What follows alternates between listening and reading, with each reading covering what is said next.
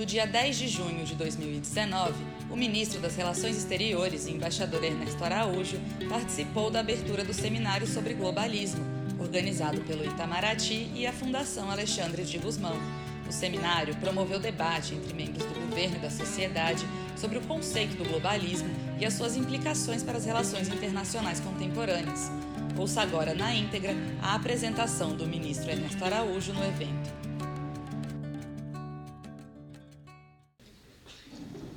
Dia a todos. Muito obrigado ao ministro Guardanite pela introdução e pela organização desse seminário. Quero me dirigir à deputada Cristo Nieto e, em seu nome, cumprimentar todos os integrantes da mesa, todos os senhores, senhores embaixadores, colegas, enfim, todas as pessoas interessadas nesse, nesse tema que também nos honram aqui com a sua, com a sua presença.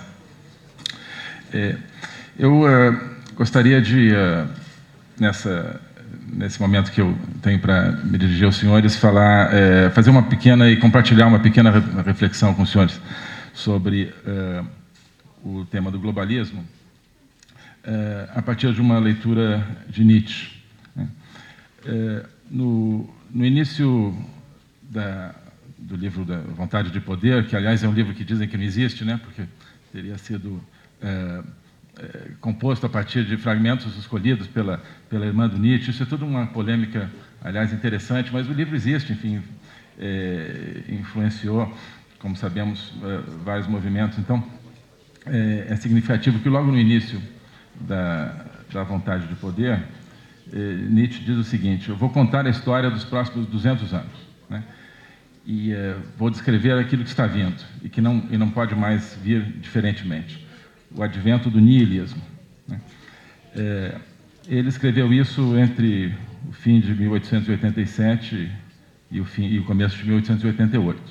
Então, é, nós estamos bem dentro da, digamos, da segunda metade dessa, desses 200 anos de história é, do advento do niilismo segundo, segundo Nietzsche. O próprio conceito de niilismo em, em, Nietzsche é extremamente complexo, é, e inclusive a própria relação de Nietzsche com o niilismo, porque no, no mesmo texto, no mesmo prefácio da Vontade de Poder, ele é, diz uma coisa assim: Eu sou o primeiro nihilista da Europa, mas ao mesmo tempo meio que já deixei de ser nihilista e já superei isso. Então, é, o pensamento de Nietzsche é, uma, de certa forma, uma descrição desse uh, fenômeno do niilismo e uma superação uh, do niilismo. Podemos, uh, talvez, ver dessa maneira. E Nietzsche também, claro, é famoso pela frase Deus está morto, né? que, aliás, não é, dele. Né? Há muitas vozes dentro de Nietzsche e essa, essa frase Deus está morto, ela, ela é pronunciada por um personagem num determinado fragmento da, da Gaia Ciência. É, mas, é, então você, é outro problema também em Nietzsche, problema e solução talvez, porque você nunca sabe exatamente quem, quem está falando. Mas, enfim, é, essa, essa ideia, né, Deus está morto, se tornou é, o postulado central de toda, todo o pensamento posterior e, é, de certa forma, de toda a história posterior. Né. Sem essa ruptura é, radical a meu ver, não se pode explicar eh, nem o, o marxismo-leninismo, eh, nem o nazifascismo. Né? Eh, ambos esses movimentos partem da, da, rejeição de Deus, da rejeição da chamada moral burguesa, essa ordem moral centrada em Deus que Nietzsche havia destruído, de certa maneira, ou cuja necessária destruição para uma necessária renovação ele havia anunciado.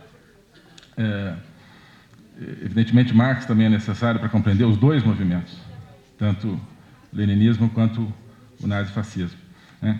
É, na, no livro A Ideologia Alemã, Marx e Engels fazem basicamente o que faz Nietzsche, só que sem, a meu ver, a mesma sutileza e o mesmo caráter multidimensional de Nietzsche, mas a mesma destruição da, das ideias da moral é, corrente. Né? é, eu acho que uma leitura em paralelo da, da ideologia alemã e da genealogia da moral, por exemplo, de Nietzsche, seria um exercício bastante interessante. Eu não tive tempo de ver se isso já foi feito e menos ainda tempo para tentar me dedicar a isso e nem competência teria. Mas, enfim, só um, uma direção de pesquisa que talvez seja interessante. O certo é que o comunismo e, e o nazifascismo dependem da morte de Deus. Né? Dependem, dependem do, é, do fim do que eu chamaria o antropoteísmo, né? que é a, a concepção do homem como um ser vertical é, que se relaciona com Deus e que é filho de Deus. É, ambos instauram um antropocentrismo radical, achando talvez que com isso estão, de alguma maneira, libertando o homem. Ambos querem rumar para alguma espécie de Übermensch, né, o homem socialista, na concepção é, soviética, ou é, o, a própria palavra usada na, é, pelos, pelos nazistas. Mas, enfim, há um parentesco grande aqui. e, no entanto, na verdade, nessa falsa libertação, estão escravizando o ser humano. Aqui a gente precisa se lembrar também da, de Dostoiévski, né, no Crime e Castigo, que, onde o personagem central parte da, da ideia de que se Deus não existe, tudo é permitido. Né? E, e, se dá mal, né? A gente sabe na história. Enfim, e, e Raskolnikov, né? Raskolnikov também é uma espécie de, é, talvez seja o um, indivíduo que representa toda essa história é, posterior do mundo, ou pelo menos do Ocidente, né? partindo do princípio de que Deus está morto, é, ele né, enfrenta toda uma crise né, a partir da, desse momento na sua vida e acaba voltando à fé. É, mas mais interessante também, ou talvez tão interessante, é, é uma frase de, do psicanalista Jacques Lacan, é, que eu encontrei é, num importante filósofo marxista, né, o Slavoj Žižek, e Lacan, em certo momento, disse o seguinte: se Deus não existe, nada é permitido. É, embora talvez com uma dimensão diferente, não, eu não sei exatamente o contexto dessa, é, dessa frase de Lacan, mas eu, me, de certa forma, me identifico com essa frase porque eu acho justamente que ela representa é o reconhecimento dessa falsa liberdade trazida pela ausência de uma ordem divina, de uma ordem moral. Né? A ideia, e essa ideia a gente vê hoje, eu acho que muito você já vê um pouco depois, é, com a, o moralismo que está dentro é, do, do, globalismo atual. Mas, enfim, voltando aqui a, ao nosso Nietzsche. É, bom, é, então, né, a questão, Deus está morto, trazida por Nietzsche. Bom, é, para um cristão isso não é novidade nenhuma, né? porque o cristianismo é, é essencialmente conviver é, com esse fato né, da, da, mortalidade de Deus, da morte de Deus e, evidentemente, da, é, da ressurreição. E, o próprio Nietzsche, ele é talvez um, um, profeta herético, né, mas um profeta desse, desse renascimento. É, é muito interessante olhar a, as cartas que Nietzsche escreveu no, no, começo do período chamado da sua loucura. Né? Nietzsche tem um, um colapso como se sabe, no dia 3 de janeiro de 1889. E, e, nesse mesmo dia ele escreve algumas cartas, sobretudo bilhetes para amigos, conhecidos, e algumas delas ele é, assina como o crucificado, der Gekreuzigte. É, né? E numa delas ele, ele diz: é, Die Welt ist verklärt, denn Gott ist auf der Erde. É, o mundo está esclarecido, o mundo está aclarado, porque Deus está sobre a terra. É, em outra carta que ele escreve para a, a Cosima Wagner, ele pede que ela anuncie de Frohe Botschaft, né? que é a, não é a embaixada alegre, né? para alguns de nós isso faria um sentido diferente aqui no, no mundo diplomático, mas enfim, que é a, a boa nova, né? o Evangelho. É, e outras dessas, dessas cartas, desses bilhetes, é, Nietzsche assina como Dionysios, né? Dionísio, é, que é, é o principal deus dos cultos mistéricos da, da Grécia Antiga, que é um deus de morte e renascimento, é, frequentemente associado ao Cristo nos cultos sincréticos ali do século I, século II, século III. Né? É, e, curiosamente, quando a gente é, considera a famosa oposição de Nietzsche né, entre o apolíneo e o, e o dionisíaco, é, a tendência é que nós vemos no dionisíaco apenas é, o lado da celebração da vida, da liberdade, é, e não a celebração eh, do Renascimento e, portanto, o caráter digamos, pré-crístico, pré-cristão do culto de, de, Dionísio, que, a meu ver, seria mais é, apropriado e mais, é, e mais completo. Enfim, é, de certa forma, Nietzsche ele é, né, ele se apresenta como o próprio crucificado, ele se entrega ao seu próprio sacrifício, pregado na cruz do seu próprio ateísmo, que é um, talvez um falso ateísmo. Né? E, ao longo de toda a sua vida, Nietzsche se entrega a esse abismo da angústia intelectual e ele mesmo acho que se apresenta num dos seus livros mais anticristãos como uma figura talvez para cristã, se você quiser, né, o ete homo, né? Aqui está o homem, que é como Pilatos apresenta Cristo né, antes da crucifixão. Enfim, é, é, Nietzsche anuncia o século XX e o século XXI, acredito em, em muitas coisas, em muitos momentos. Acho que também valeria a pena né, ler os 14 volumes da obra completa de Nietzsche atrás de, desses momentos em que ele anuncia o que nós estamos vivendo. É, eu acho que tive a sorte de achar um deles aqui, justamente num dos últimos textos é, de Nietzsche, é, que é de, de, dezembro de 88 ao começo de janeiro de 89, portanto, nos últimos dias antes do, do colapso e do, da entrada na, no que se chama o período da, da loucura.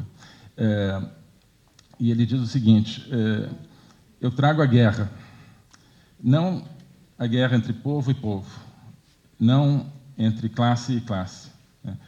É, eu é, trago é, a guerra entre Aufgang und Niedergang, né, a subida e a descida, né, entre a vontade da vida e a vingança contra a vida. Eu acho que, bom, em primeiro lugar aqui, Nietzsche já, já, nega de antemão aquilo que ele, de certa forma, também anuncia, que é tanto a concepção é, da luta nacional, que, né, que daria origem né, a essa luta entre povo e povo, que é um pouco a origem da, da, concepção de mundo do nazifascismo, e nega também a luta de classes, evidentemente, origem da concepção de mundo do, é, do, do, comunismo. Né?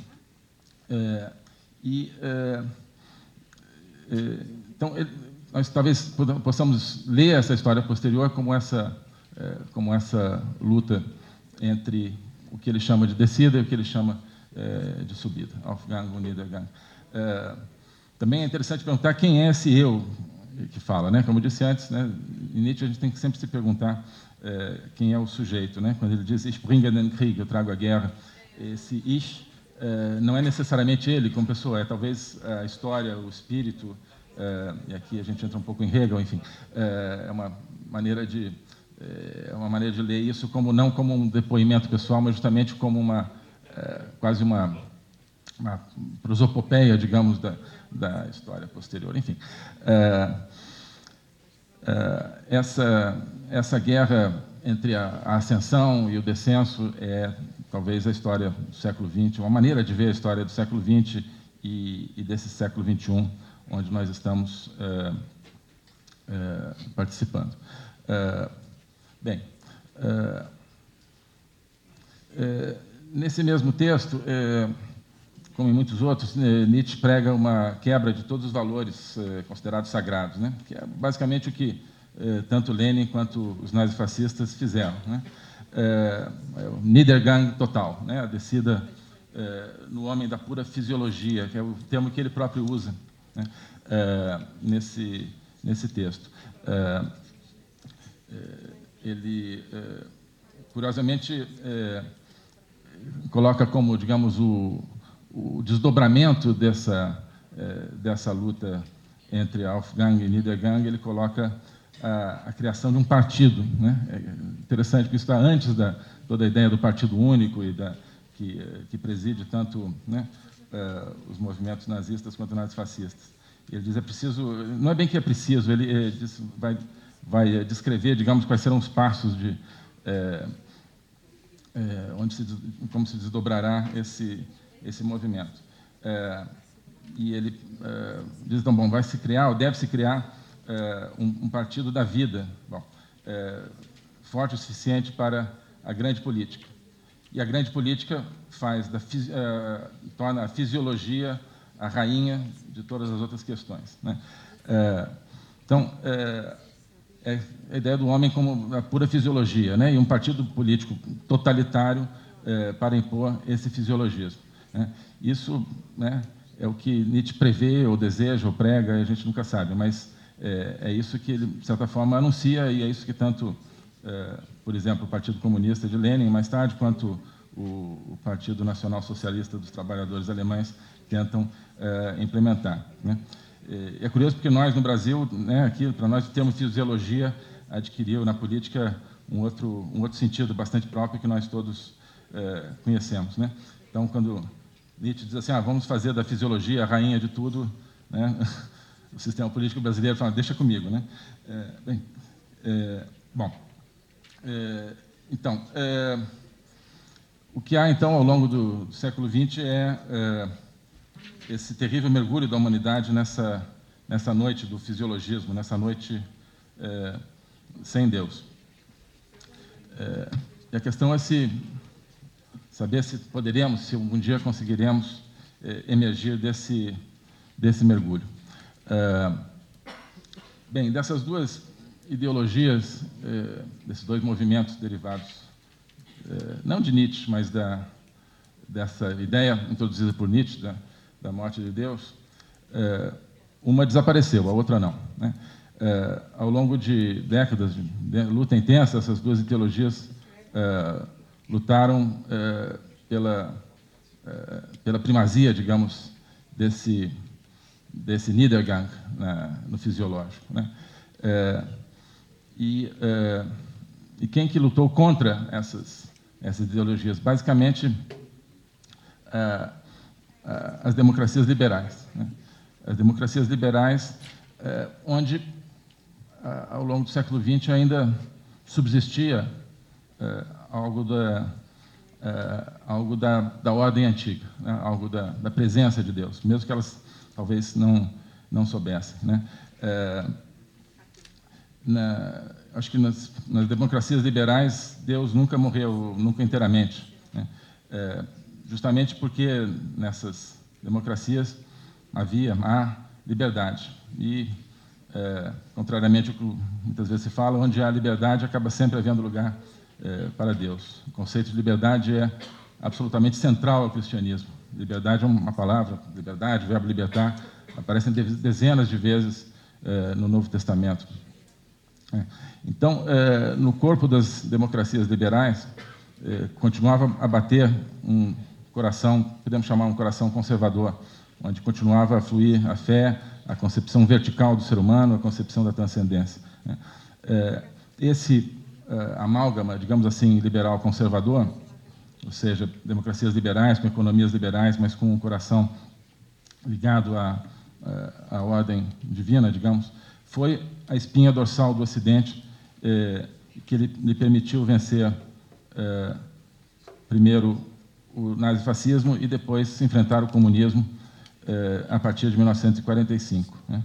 Eh, e, eh, ao longo de toda a Guerra Fria, esse modelo aparentemente desconexo, incoerente e um pouco caótico dessa fusão entre liberalismo e, e conservadorismo da fé cristã acabou se impondo ao modelo totalitário do puro fisiologismo. Né?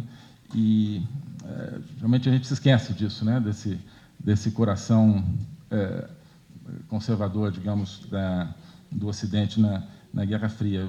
Ronald Reagan foi uma epítome dessa, é, desse amálgama. Né? Ronald Reagan era, é, né, com a Reaganomics e, e todo o seu impulso liberal, ao mesmo tempo era um homem de profunda fé e que colo e colocava essa fé na sua é, concepção eh, política e de, de enfrentamento eh, do, eh, do mundo socialista, que ele, é, ao contrário de seus predecessores, não teve problema em chamar de mal, né? chamar o, mal, o mal absoluto.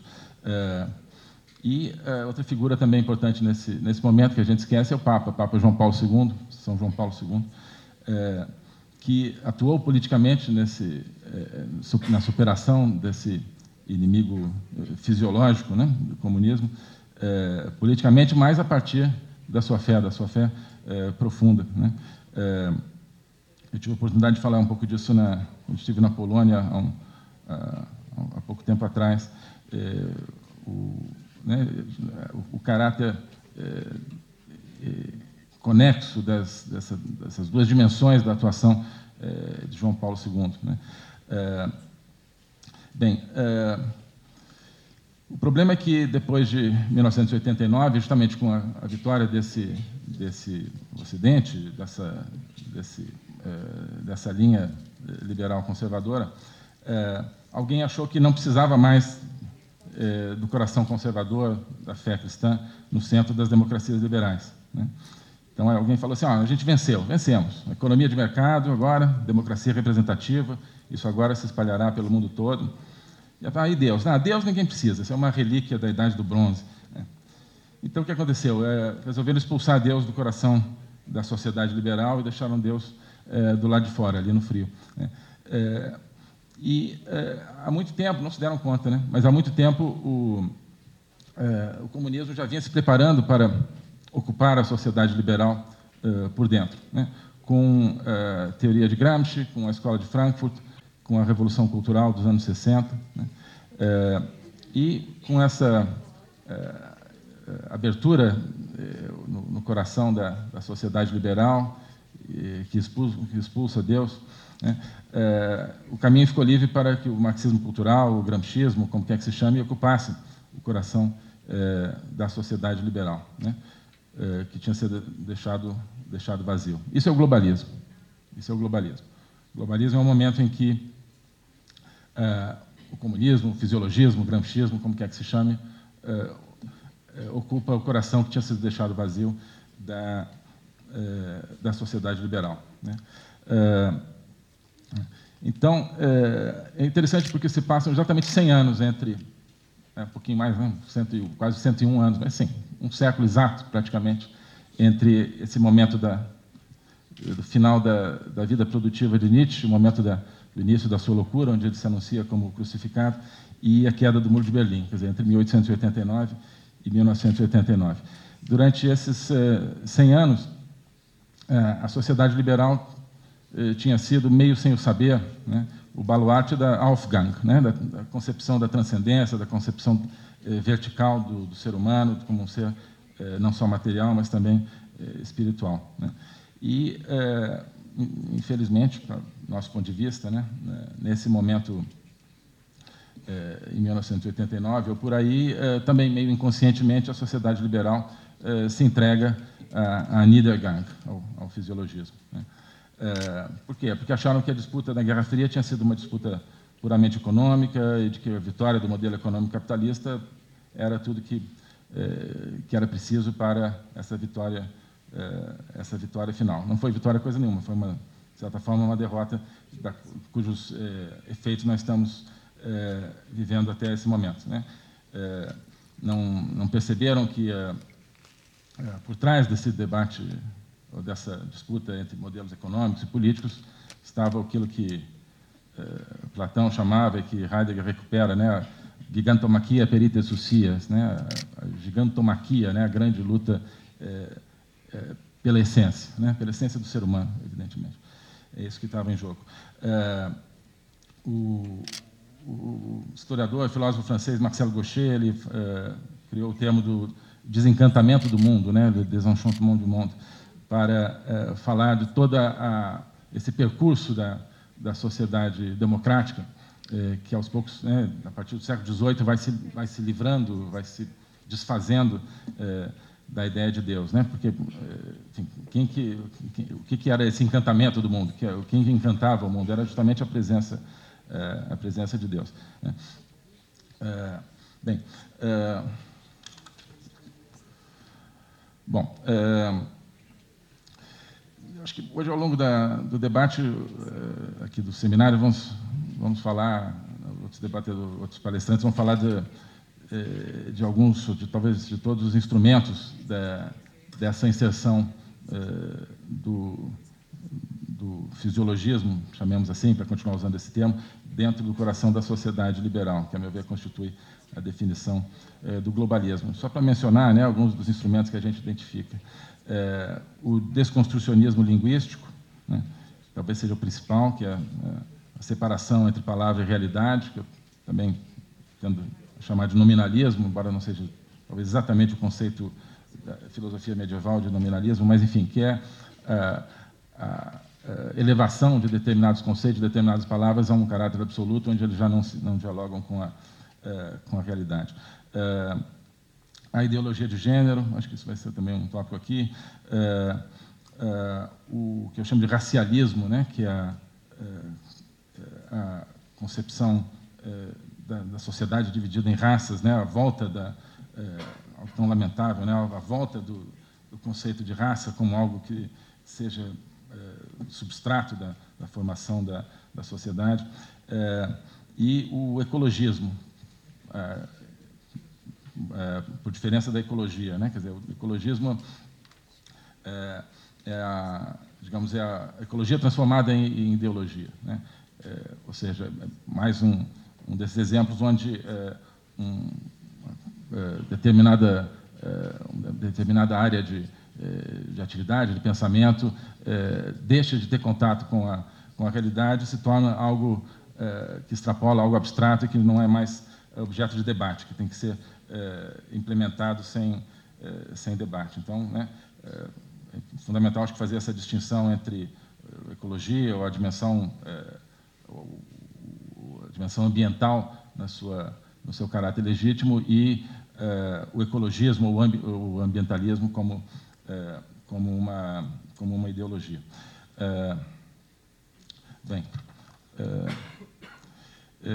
e todos esses instrumentos eles pressupõem a ausência de Deus, pressupõe a horizontalidade do ser humano. Né?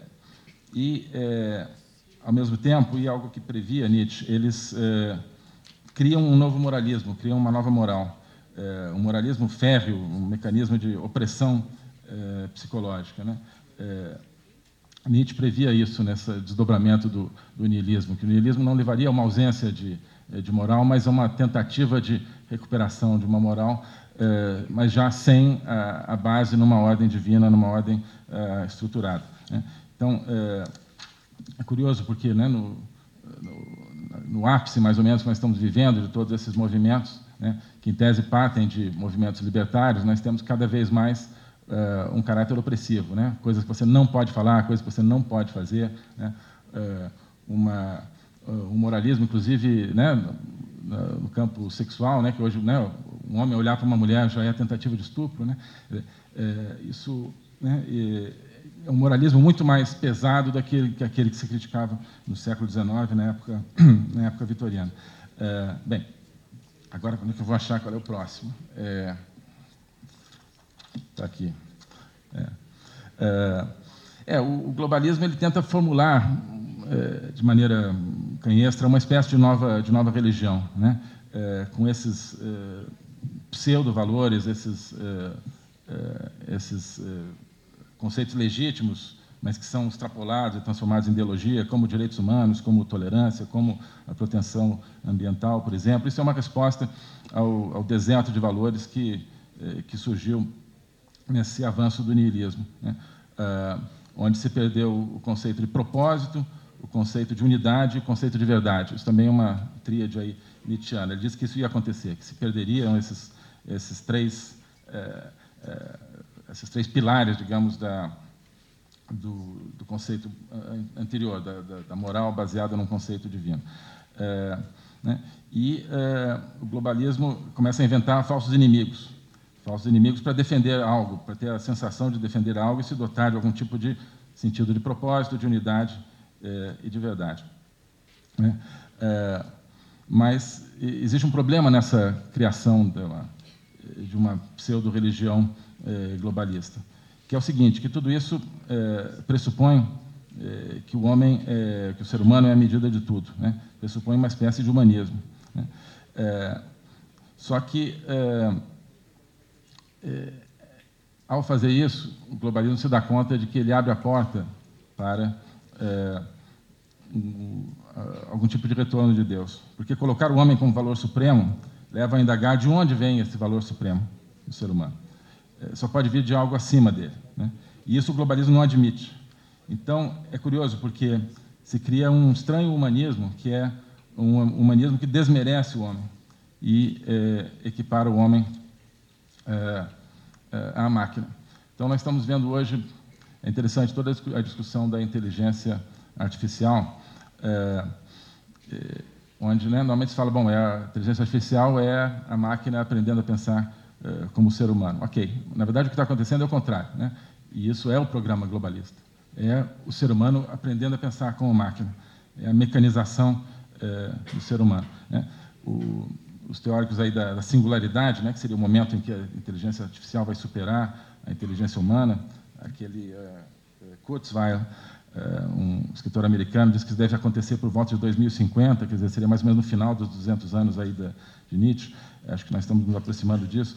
Né? É, mas, na verdade, não é o momento onde a máquina aprenderá, como eu digo, a pensar como um homem, mas o contrário. Será um momento onde é, nós seremos forçados e passaremos a ser subjugados é, pela nossa por uma própria concepção mecanicista do próprio pensamento, é, pensamento humano. É, bem, isso aqui era o C, agora D. Desculpem, eu não. É, bom, é, acho que podemos. Já falei bem mais do que eu devia, né? É, então, é, acho que estamos nesse momento de, de uma de uma recomposição e de uma tomada de consciência de, que está em jogo, né? do que é essa, essa gigantomaquia e de como os, nós estamos nos comportando diante dela. Né? Então, quer dizer, qual é, o, qual é o grande desenho, digamos, que eu procurei formular aqui? bom, a gente parte do conceito de que Deus está morto, daí surge o fisiologismo, né? como estrutura filosófica, digamos assim, de organização de uma sociedade sem Deus. Surgem duas ideologias baseadas nisso, elas se digladiam, uma delas sobrevive, né? é, e o liberalismo que as enfrenta, porque preserva um núcleo de fé e de antropoteísmo, esse liberalismo com, liberalismo com Deus no centro, inicialmente triunfa sobre o fisiologismo, mas é, acha que foi um triunfo meramente econômico e dispensa, e dispensa Deus do seu centro. Aí surge né? O globalismo, o globalismo é o nihilismo, basicamente. Né? É, o globalismo é a, é, é a, consolidação daquele nihilismo previsto por, por Nietzsche. Né? É, ou seja, é a sociedade liberal é, ateia submetida aos mecanismos de controle é, da, daquele núcleo gramscista, ou comunista, ou fisiologista, como chamemos. Né? e nós talvez estejamos começando a viver um novo momento, um momento central desse conflito entre é, Aufgang e Niedergang, né? onde nós tentamos reintroduzir a Deus nessa cidadela da sociedade liberal, em substituição a essa religião ateia do é, politicamente correto.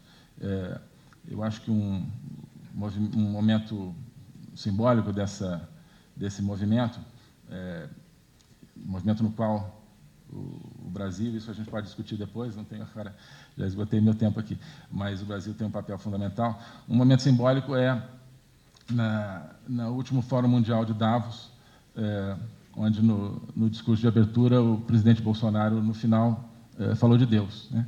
falou de Deus. Eu não sei, não fui pesquisar, mas acho que provavelmente é a primeira vez que um chefe de Estado fala, usa a palavra Deus, né? acreditando nele, sobretudo é, no, no Fórum de Davos. Né? Eu imagino assim as pessoas ali tendo que olhar no dicionário, assim, o que, que significa isso mesmo? É, é, né? um momento realmente de né, certo desconcerto. E, e, eu acho que é isso. É, eu acho que o momento que nós estamos vivendo é isso. É Deus em Davos. Né? Nós estamos entrando na, na cidadela para tentar recuperar é, esse coração da sociedade liberal tentar recompor o amálgama liberal conservador, que foi aquilo que permitiu, ao longo desses eh, últimos eh, cento e tantos anos, a preservação de um conceito profundo de dignidade, de dignidade, humana, do ser humano como um ser, eh, claro, eh, terrestre, mas que se relaciona com o mundo espiritual, que se relaciona com Deus, né? eh, e não como esse ser aplastado, esse ser horizontal, eh, que daqui a pouco, se a gente deixar, não vamos deixar, vai uh, começar a pensar como, como máquina. Então é isso. Deus em Davos. Obrigado.